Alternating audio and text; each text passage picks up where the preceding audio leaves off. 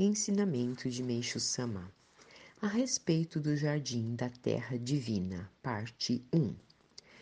O jardim sagrado que eu estou construindo há cinco anos em Gorá, na cidade de Hakone, só está cerca de 80% pronto. Mesmo assim, comparado aos famosos jardins existentes em todo o Japão desde os tempos antigos, não deixa nada a desejar. Talvez soe como autoelogio, mas há uma grande diferença de nível entre este jardim e os demais. É claro que existem muitos jardins maravilhosos, cada um com suas características, porém, seja ele qual for, não possui aspectos tão relevantes quanto o de Hakone. A terra divina, como podemos ver, é totalmente diferente de outros locais.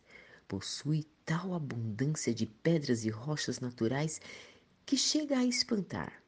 Estou dispondo-as conforme a orientação divina, não me submetendo às tradicionais formalidades relativas a jardins. Não me baseio em modelos, estou construindo este jardim num estilo totalmente novo. Até no que diz respeito às árvores, juntei várias espécies, combinando-as bem, para que possam estar em harmonia com as pedras e rochas.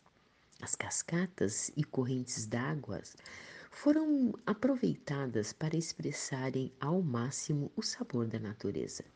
Assim, somando a beleza das montanhas e das águas com a beleza dos jardins, tentei expressar o que há de melhor e mais elevado na arte natural. Meu objetivo é fazer aflorar, através dos olhos da pessoa que vê esse quadro, o sentimento do belo latente nos seres humanos.